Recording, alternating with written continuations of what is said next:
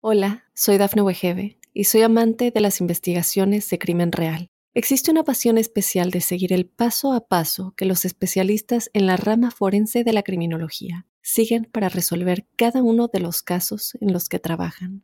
Si tú, como yo, eres una de las personas que encuentran fascinante escuchar este tipo de investigaciones, te invito a escuchar el podcast Trazos Criminales con la experta en perfilación criminal, Laura Quiñones Orquiza, en tu plataforma de audio favorita. Óyenos audio. A finales de 1976 y principios de 1977, las estudiantes de la Universidad de California en Santa Bárbara fueron aterrorizadas por una sombría serie de asesinatos similares, llamados así porque las víctimas se parecían mucho entre sí. La primera en morir fue la hermana Jacqueline Brooke de 21 años, secuestrada en una parada de autobús en el suburbio de Santa Bárbara de Goleta el 6 de diciembre de 1976. Una camarera de Goleta, Mary Series, desapareció el mismo día y ambas seguían en calidad o estatus desconocido el 18 de enero de ese año, cuando Patricia Lani, de 21 años, desapareció de otra parada de autobús local. El cadáver de Lani fue descubierto al día siguiente en el cercano refugio Canyon y la policía reconoció el siniestro patrón cuando Jacqueline Brooke también fue encontrada muerta en la misma zona el 20 de enero de aquel año. ¿Estás listo para conocer la historia criminal de Tornis Christensen? No tengas miedo, que ya empezó. Crímenes de terror. Bienvenidos a Crímenes de Terror. Si aún no te has suscrito al podcast, oprime el botón de seguir en la plataforma en la que nos estés escuchando, ya sea en Spotify, iHeartRadio, Amazon Music o Apple Podcast. Así podrás recibir cada sábado la notificación de un nuevo episodio de Crímenes de Terror. En esta ocasión en el podcast hablaremos de Thor Christensen, este fue un asesino en serie danés-estadounidense y un necrófilo de Solvang en California. Según los datos que tenemos disponibles, pues cometió sus primeros eh, tres asesinatos a finales de 1976 y principios de 1977. Según esto, eh, matando a mujeres jóvenes de apariencia similar de la cercana Isla Vista, en esa zona. Eh, y justo para entrar en detalle y comenzar a hablar de este asesino en serie bastante peculiar, eh, le doy la más cordial bienvenida a David Orantes, quien semana a semana ya saben que nos brinda detalles puntuales de estos asesinos seriales. ¿Cómo estás David? Buen día, buena tarde, buena noche. ¿Qué tal José Luis? ¿Cómo estás? Bien, vamos a hablar de del hombre que amaba las muertas, ¿no? Por así decirlo. Eh, es un, era eh, el señor Thor Christensen, era un Nis Christensen, para decirlo en noruego, en danés, perdón. Era un um, necrófilo. Eh, ¿Qué es un necrófilo? Es una persona que tiene fijaciones sexuales por los cadáveres. O sea, sus excitaciones sexuales provienen de que la persona con la que copula ya se haya muerto. Mm, ¿Cuáles son las razones psicológicas para que una persona se sienta atraída por un muerto o por una muerta, no lo sabemos. Mm, hay hipótesis, mm, perturbaciones mentales.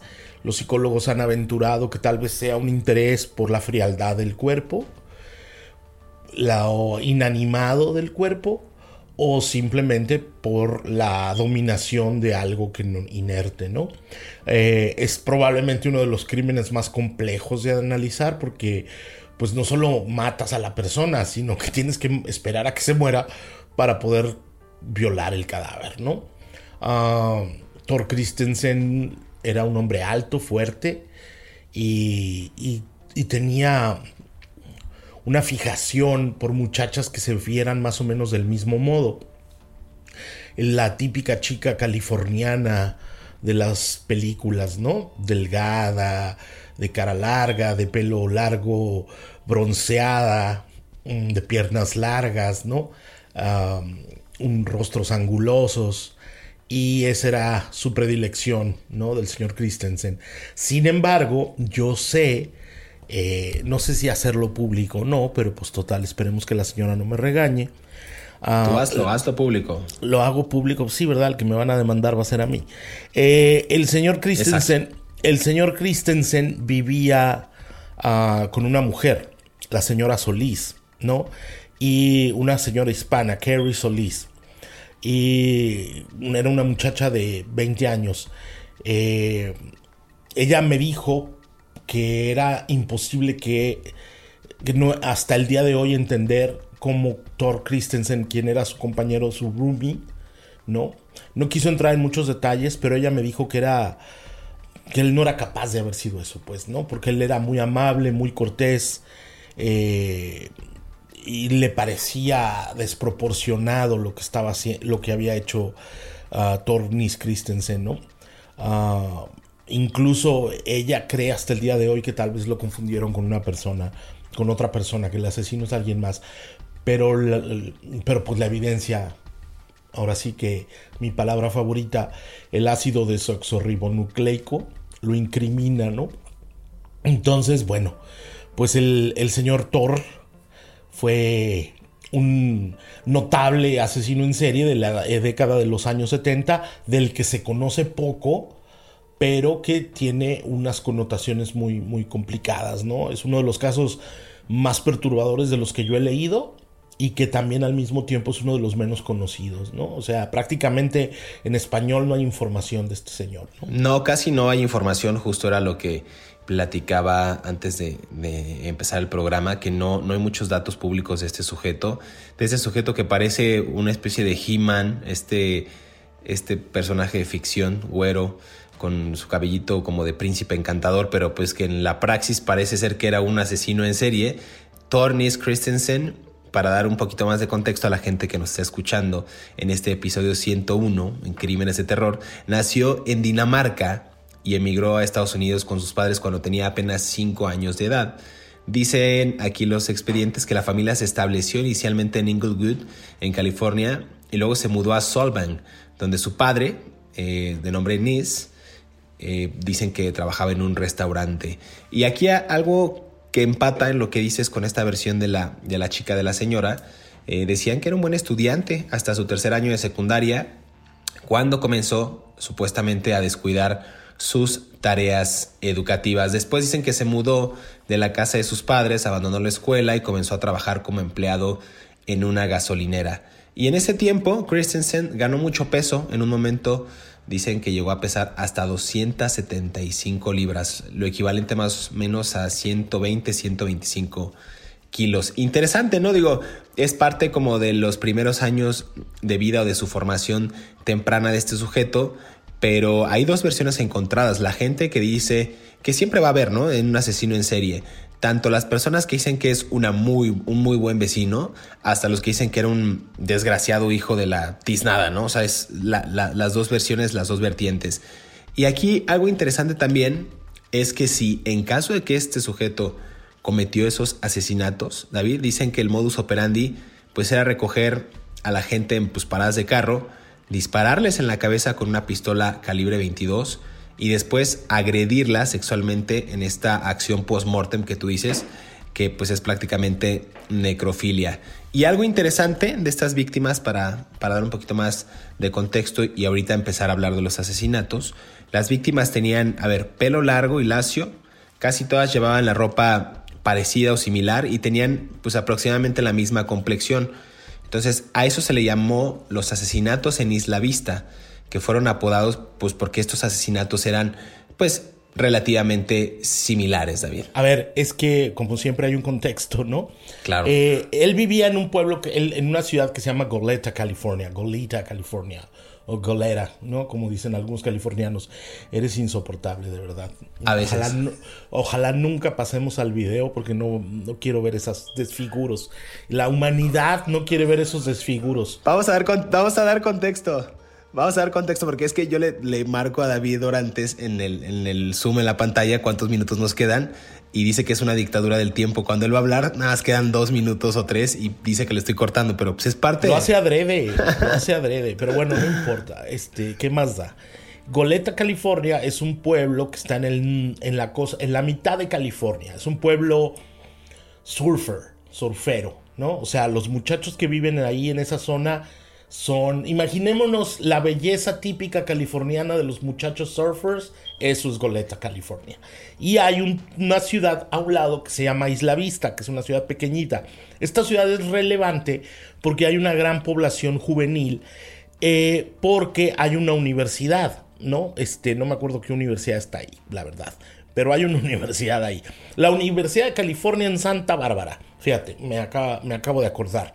A un ladito de Isla Vista está esa universidad que es muy popular porque con, atrae a muchos jóvenes de una vida más como, como hippies, ¿no? Así como una vida más, en una mezcla entre surfer y hippie, ¿no? Así de, como se diría en inglés, de laid back, ¿no? O sea, van en chanclas, shorts y camisetas a la escuela, ¿no? Y, por todo el campus huele a marihuana y los muchachos se salen del campus de la escuela con su tabla de surf o su patineta o su bicicleta y se van ahí a las, a las, este, a las, a, las costas. Eh, tan es así que, que, la misma universidad tiene una playa, ¿no? Que es una playa muy concurrida que se llama Campus Point Beach, que es un lugar muy bonito donde se puede ver el oleaje del mar Pacífico y los muchachos divirtiéndose.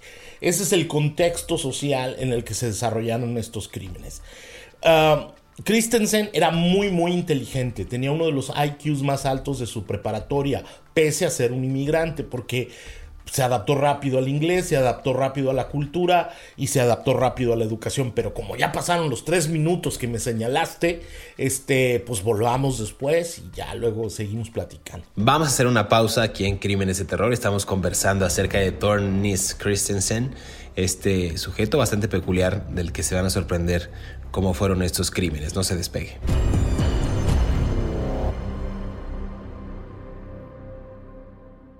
Hola, soy Dafne Wegebe y soy amante de las investigaciones de crimen real. Existe una pasión especial de seguir el paso a paso que los especialistas en la rama forense de la criminología siguen para resolver cada uno de los casos en los que trabajan.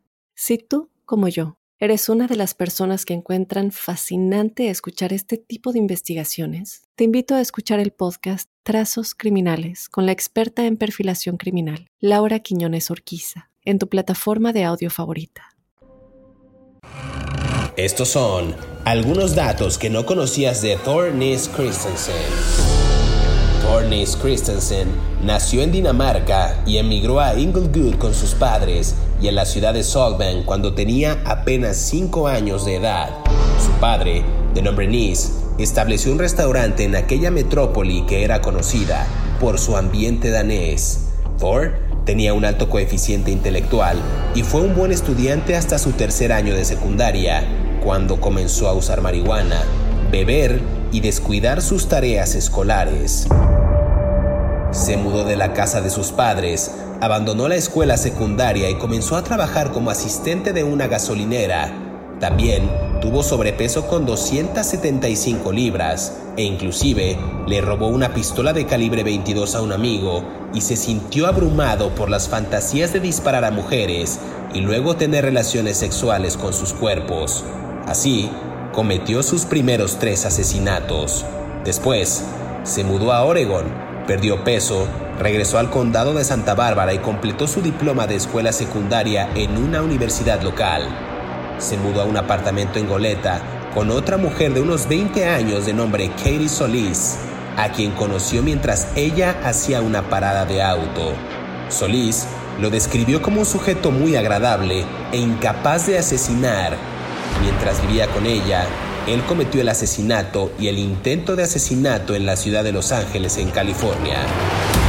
Sigue escuchando la historia de Thornis Christensen aquí en Crímenes de Terror.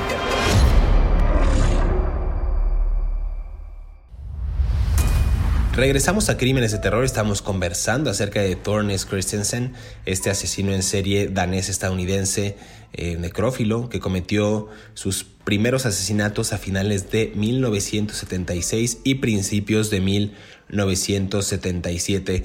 Eh, David Orantes nos, nos daba este contexto acerca de cómo fueron o dónde se gestaron este tipo de asesinatos y cómo era Isla Vista junto en este eh, campus universitario, con esta playa, jóvenes departiendo con jóvenes, donde apesta marihuana, dice, donde es un poquito más liberal el asunto. Eh, y pues justo ahí fue como la, la, el epicentro, digamos, de este tipo de, de, delitos, de la, eh, de la carrera delictiva de este sujeto, que no sé si te interese que empecemos a hablar justo de estos asesinatos que fueron pues, similares, ya decía yo, víctimas de pelo largo, lacio, que siempre portaban ropa similar y tenían aproximadamente la misma complexión. El primero de ellos, el primero de ellos, David, Jacqueline Ann Rook, el 20 de enero de 1979, dicen que el cuerpo de esta mujer de 21 años fue encontrado con un disparo en la cabeza en el cañón eh, refugio cerca de Santa Bárbara. Y ella había sido vista por última vez el 20 de noviembre de 1976, o sea, pues prácticamente tres años antes y pues fue encontrado ese cuerpo en esa zona de la que, de la que refiero. No sé si el caso tenga que ver con él, tiene conexión, pero digamos que fue el primer asesinato que se le atribuyó a este hombre. Sí, a ver,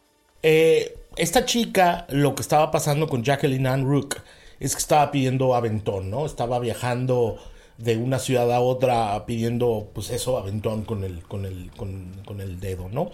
Eh, la chica eh, este muchacho, Thor Christensen, como te digo, vivía con esta muchacha Solís, ¿no? Y trabajaba de, de atendía una, una gasolinera, ¿no? Ahí en el área de Santa Bárbara. Entonces, eh, en las noches, pues se salía después de su turno laboral, se salía y empezaba a recorrer los caminos, ¿no? De, de toda esta zona de, de, de, Santa Bárbara, Isla Vista, ¿no? Recordemos que hay muchas muchachas por ahí, ¿no? Este, todavía al día de hoy. Mm, y él las levantaba. Él era un tipo, sí es cierto que ganó mucho peso, como tú bien dices, mm, se puso muy gordo, como yo comprenderé. Y este, y, pero era un tipo más o menos como tú, tú, tú bien dices, era un tipo atractivo, pues, ¿no? Era un tipo grandote, fuerte, rubio, bronceado, de pelo, de pelo, como dices tú, de príncipe valiente, así como de peinadito así, ¿no? Ah, como ah, me, quedó mucho la imagen del He-Man, ¿no? Este que hablabas, este personaje de las caricaturas, ¿no? Eh, eh, más o menos así, pues, ¿no? Mm, entonces no había razón para desconfiar, ¿no? Era un cuate de más o menos de 20 años, de la misma edad que sus víctimas, y lo que él hacía, el modus operandi, que después se, determinó, fue que él mm, llevaba a las muchachas, las levantaba, les daba un balazo en la cabeza con una pistola calibre 22. No está muy claro si las mataba dentro del carro o no, o si las, las mataba en otro lugar y luego ah, las llevaba, pero él empezó a tener estas fantasías de necrofilia. Hay tres tipos de necrofilia, la necrofilia fantástica, la necrofilia homicida y la necrofilia... oh, ya, ya, ya, la Asociación Psiquiátrica de los Estados Unidos me mandó un documento sobre eso.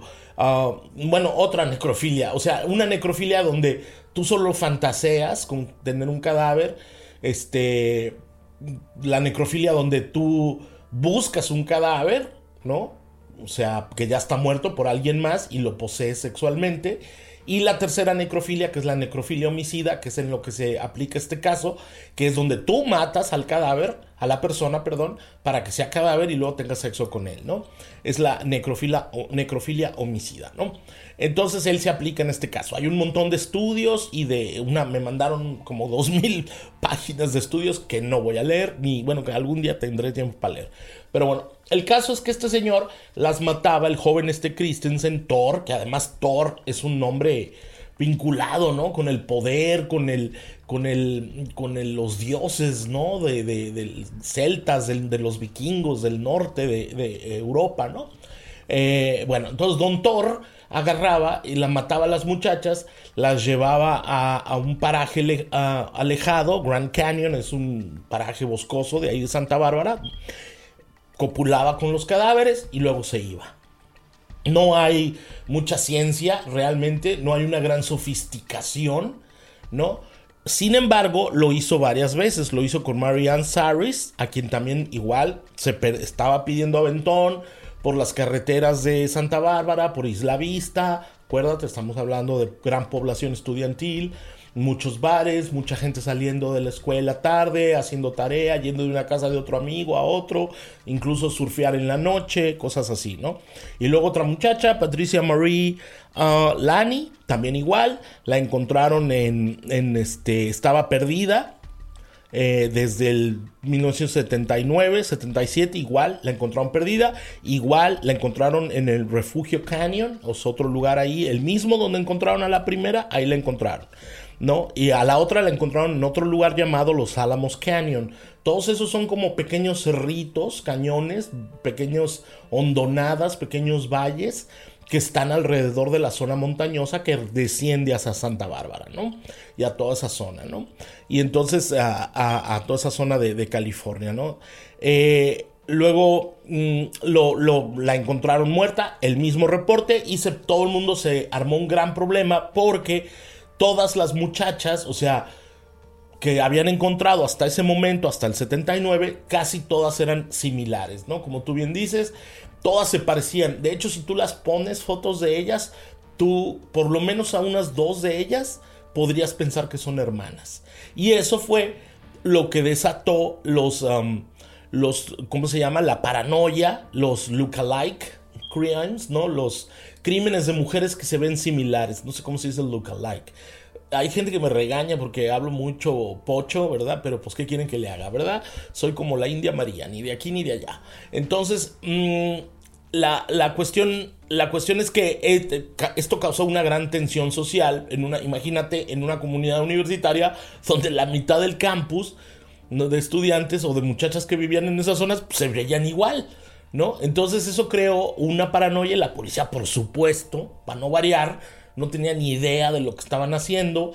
Los, mm, las no podían encontrar pruebas de ácido de sexo ribonucleico que vinculara a Thor con los crímenes o con cualquier otro criminal. Investigaban, investigaban y nunca pudieron avanzar en, el caso. Pues. Y, los últimos eh, dos asesinatos de los que se tiene registro y que están vinculados a este sujeto eh, de Laura Sue Benjamin del 26 de mayo de 1979, igual, similar a los casos o, prácticamente pues, parecidos.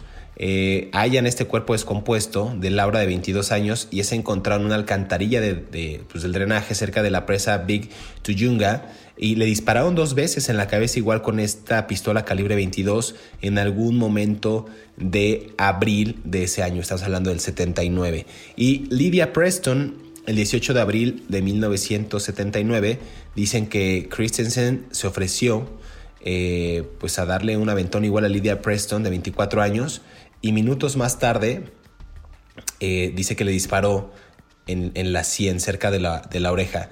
Preston saltó del coche y llegó al hospital, pero dicen ahí que la bala fue retirada y ella se recuperó. Digamos que fue uno de los casos donde ella eh, pues logró salir avante, pero el 11 de julio de 1979 dicen que Preston vio a Christensen en un bar de Hollywood y es ahí cuando ella denuncia y va con las autoridades para pues, hacer constancia de este avistamiento y más tarde este sujeto es arrestado. Pero digamos que al menos de los asesinatos y el intento asesinato de los que se tiene constancia, insisto, Jacqueline Ann Rook, Mary Ann Series, eh, Patricia Patricia Mary Lenny, eh, Laura Sue Benjamin y el intento de Lydia Preston. Un caso interesante, dadas las condiciones de este sujeto, insisto, un asesino en serie danés-estadounidense, necrófilo, pero que también pues yo creo que como todos los sujetos que, son inmigrantes, y creo que tú tienes constancia ello porque tú eres un inmigrante en Estados Unidos, David, pues con ganas de superarse, quizás con ganas de salir adelante, pero pues a algunos otros sí les gana el deseo de ir por el camino incorrecto y se vuelven, pues como en este caso, un asesino en serie. Nos quedan unos segundos, pero no sé si quieras agregar algo más a esta cápsula. Pues sí, eh, a ver, pues es que uno carga su bagaje, ¿no? O sea, uno no viene uno no viene en la mochila, uno trae cosas, pues, ¿no? O sea, cuando te vas a otro país te llevas tus cosas, ¿no? Eh, y cuando me refiero te llevas tus cosas, no solo que te lleves la ropa o, la música, ¿no? también te llevas tus defectos y tus virtudes, ¿no? Y hay gente que carga con más virtudes que defectos o con más o viceversa, ¿no? O sea, no voy a entrar en una discusión sobre eso, pero pero o sea, no todo el mundo va a otro país a hacer el bien, ¿no? ni tampoco todo el mundo va a otro país a vivir bien. ¿no? Y hay otras personas que van a otro país con la intención de vivir mal, ¿no? O de hacer el mal, ¿no? Mm, pero bueno, esa es otra discusión y eso sucede en todas partes del mundo, ¿no? Es, parte de la naturaleza humana. No se puede como medir las cosas con brocha gorda, ¿no? Todos los inmigrantes son malos o todos los inmigrantes son buenos, ¿no? O sea, ni para allá ni para acá, ¿no? Pero bueno, este, a ver, cuando regresemos te voy a contar un poco de la inoperancia de la policía de California, de Santa Bárbara y del condado de Santa Bárbara y cómo, aunque ya habían visto a, Christensen y lo tenían en, los, en la mira, no, hicieron nada por detenerlo, pese a que había una evidencia que lo vinculaba con los posibles crímenes, ¿no? Pero si quieres cuando regresemos lo hablamos. Vamos a hacer una pausa y regresamos a Crímenes de Terror. Estamos conversando acerca de Thor Nils Christensen. No se despegue.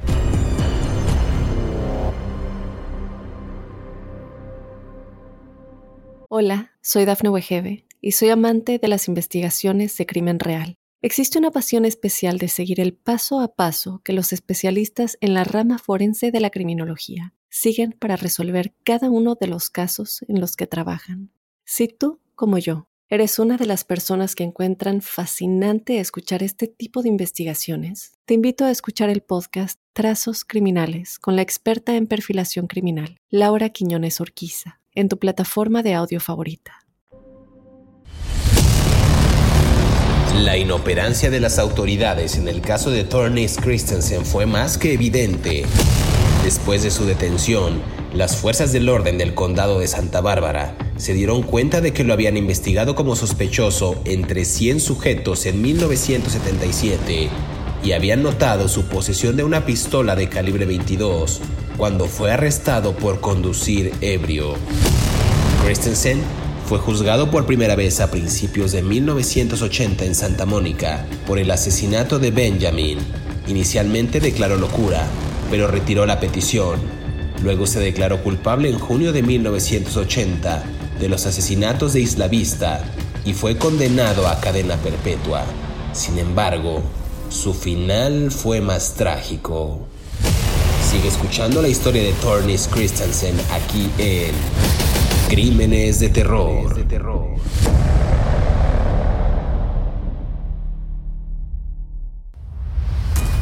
Regresamos a Crímenes de Terror. Estamos conversando acerca de Tornis Christensen. David Orantes, adelante, por favor. Ya te has apoderado del espacio. Date, tú date como magnate, como pues decimos en México. Es que, pues es que tu voz es de terror, ¿verdad? Pero bueno.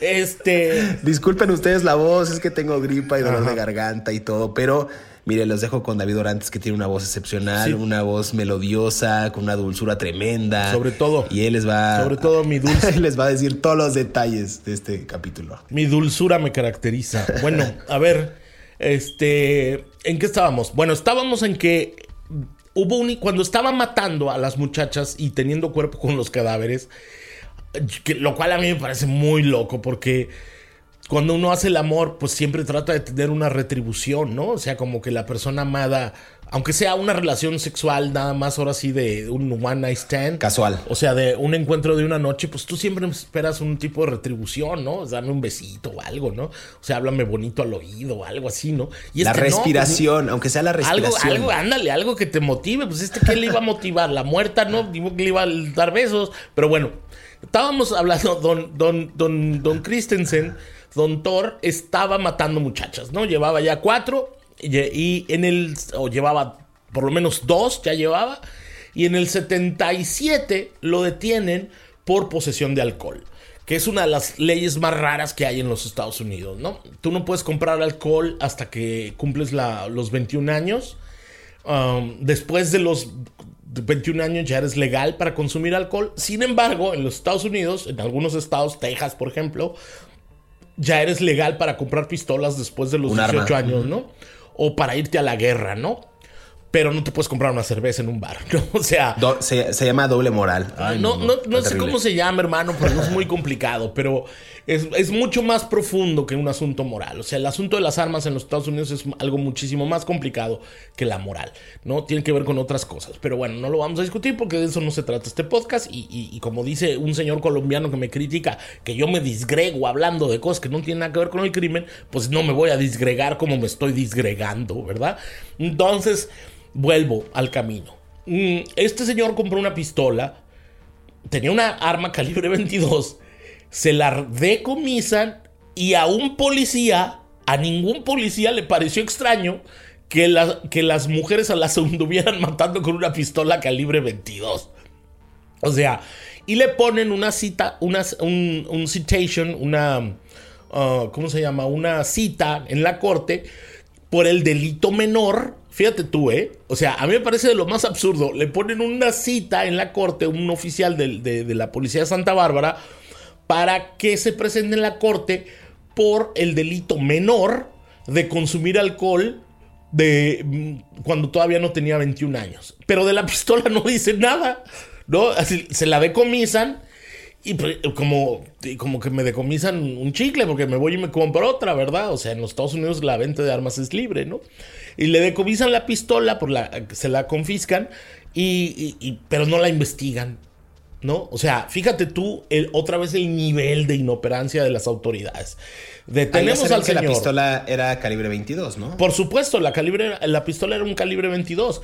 Todas las muchachas muertas las habían matado con un balazo en la cabeza de una pistola calibre 22. Y el policía que lo detiene por consumir alcohol siendo menor de edad, no se le ocurre decir, oigan, este... Mmm, esta pistola de este chamaco es igual al de la que anda matando muchachas, ¿verdad? A nadie, se le, a nadie le pasó por enfrente.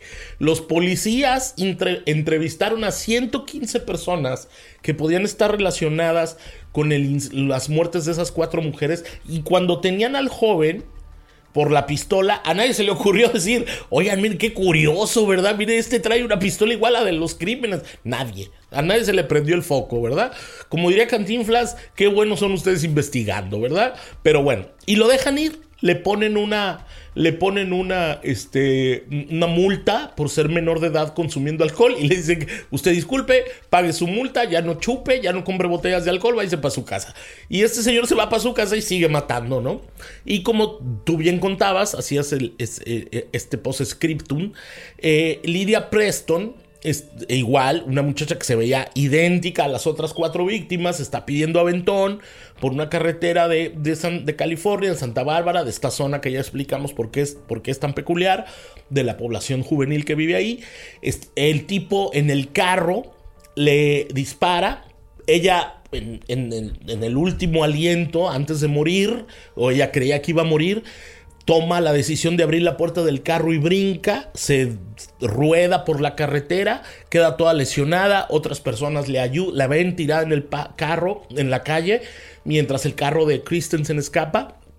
La mujer la lleva a la, la mujer la llevan al hospital, la curan, le quitan la bala eh, ella les ofrece un testimonio del auto y de las características del muchacho que grandote, fuertote, que la recogió, güerote, que de pelito de príncipe valiente que la recogió y la, y, la policía no hace nada, ¿no? O sea, otra vez, la lo, ya lo habían agarrado por la pistola.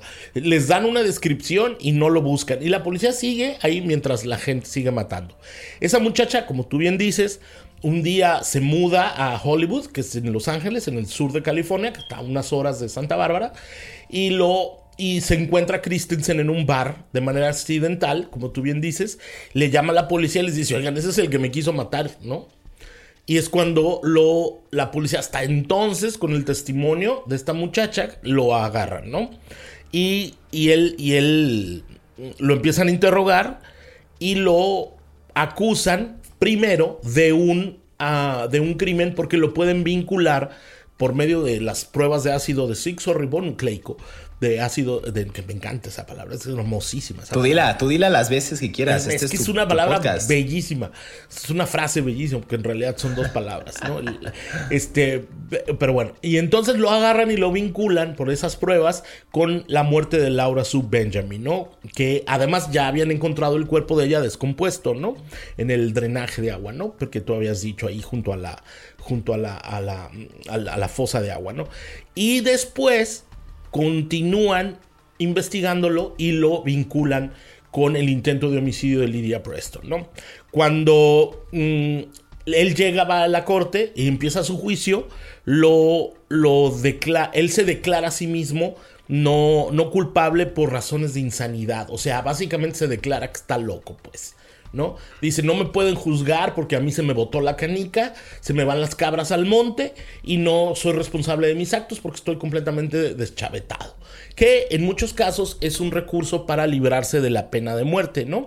Ah, hay un juicio eh, rápidamente, se le determina que él sufría de una serie de, de problemas mentales que efectivamente tenía, no, este, un desorden de explosividad ¿no? Inminente, o sea, que perdía el control muy rápido de sus emociones. Este, a mí me pasa cuando grabo cierto podcast, pero bueno, eso es otra cosa, ¿verdad?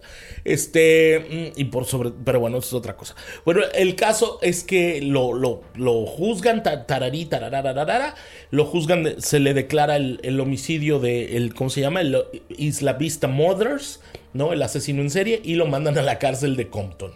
Y en la cárcel de Compton sucede algo que, bueno, no vamos a poder saber por qué. Eh, en un momento uh, lo matan. Otro recluso lo, lo, mata a cuchilladas en el patio, ¿no? Cosas que casi nunca suceden en las prisiones, ¿verdad? Este. No sabemos muy. Él estaba haciendo ejercicio, ¿no? En, en, el patio de la prisión de Folsom estatal, esta prisión famosísima donde Johnny Cash grabó un disco. Él estaba haciendo ejercicio en el patio y de repente alguien entre la población, como se dice en la, en la jerga carcelaria, brinca y le asesta varias este, ah, puñaladas en el pecho y se muere.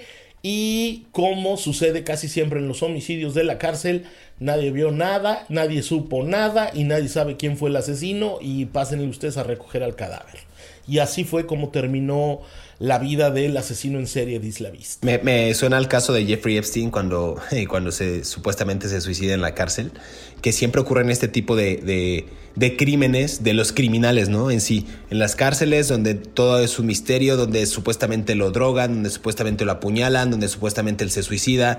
Y esto es interesante porque en el caso de Christensen eh, ya había sido condenado a 25 años de cadena perpetua por el asesinato de Laura Benjamin y 9 por el intento de asesinato de Lydia Preston y pues logra, como dices tú, evadir eh, a todas luces esta pena de muerte al declararse no culpable por locura, digámoslo así y tras revelarse que estos trastornos eran explosivos e intermitentes. Pero aquí hay algo bien interesante porque cuando lo evalúan de manera psiquiátrica, dicen que que también este sujeto mostraba cierto grado de planificación provisional, es decir, que todo lo estaba pensando, todo lo premeditaba y que probablemente él estaba manipulando estas pruebas para evitar consecuencias más duras dentro de la prisión. ¿no? Eh, me parece a mí interesante, es un caso relevante aquí en Crímenes de Terror y al final, pues las consecuencias, eh, dicen por ahí que Patricia Lenny eh, se ha convertido en un símbolo destacado para los grupos que abogaban contra la violencia contra las mujeres en esta área de Santa Bárbara, Goleta e Isla Vista, ¿no? estas mujeres que fueron eh, asesinadas también se convirtieron en un referente para la lucha feminista y me parece muy bueno que se siga recordando y que se siga eh, pues, luchando para que no se vuelvan a repetir esta clase de actos atroces de Orantes.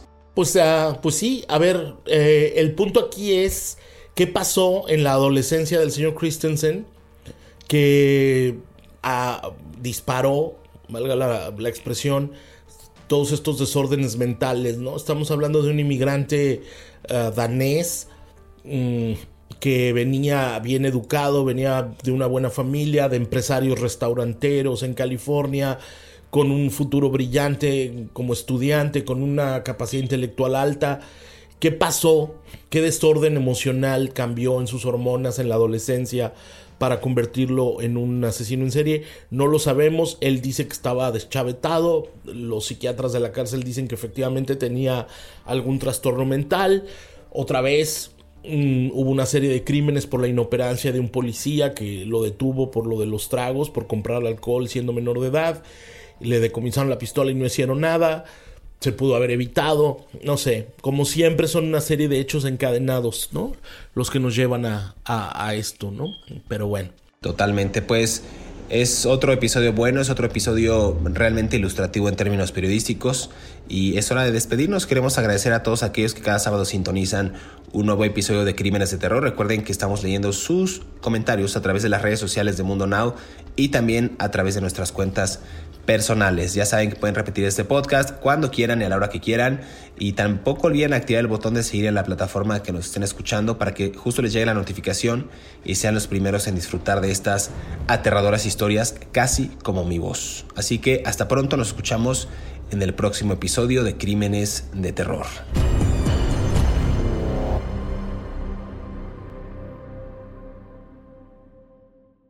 Hola, soy Dafne Wegebe y soy amante de las investigaciones de crimen real. Existe una pasión especial de seguir el paso a paso que los especialistas en la rama forense de la criminología siguen para resolver cada uno de los casos en los que trabajan. Si tú, como yo, eres una de las personas que encuentran fascinante escuchar este tipo de investigaciones, te invito a escuchar el podcast Trazos Criminales con la experta en perfilación criminal, Laura Quiñones Orquiza, en tu plataforma de audio favorita.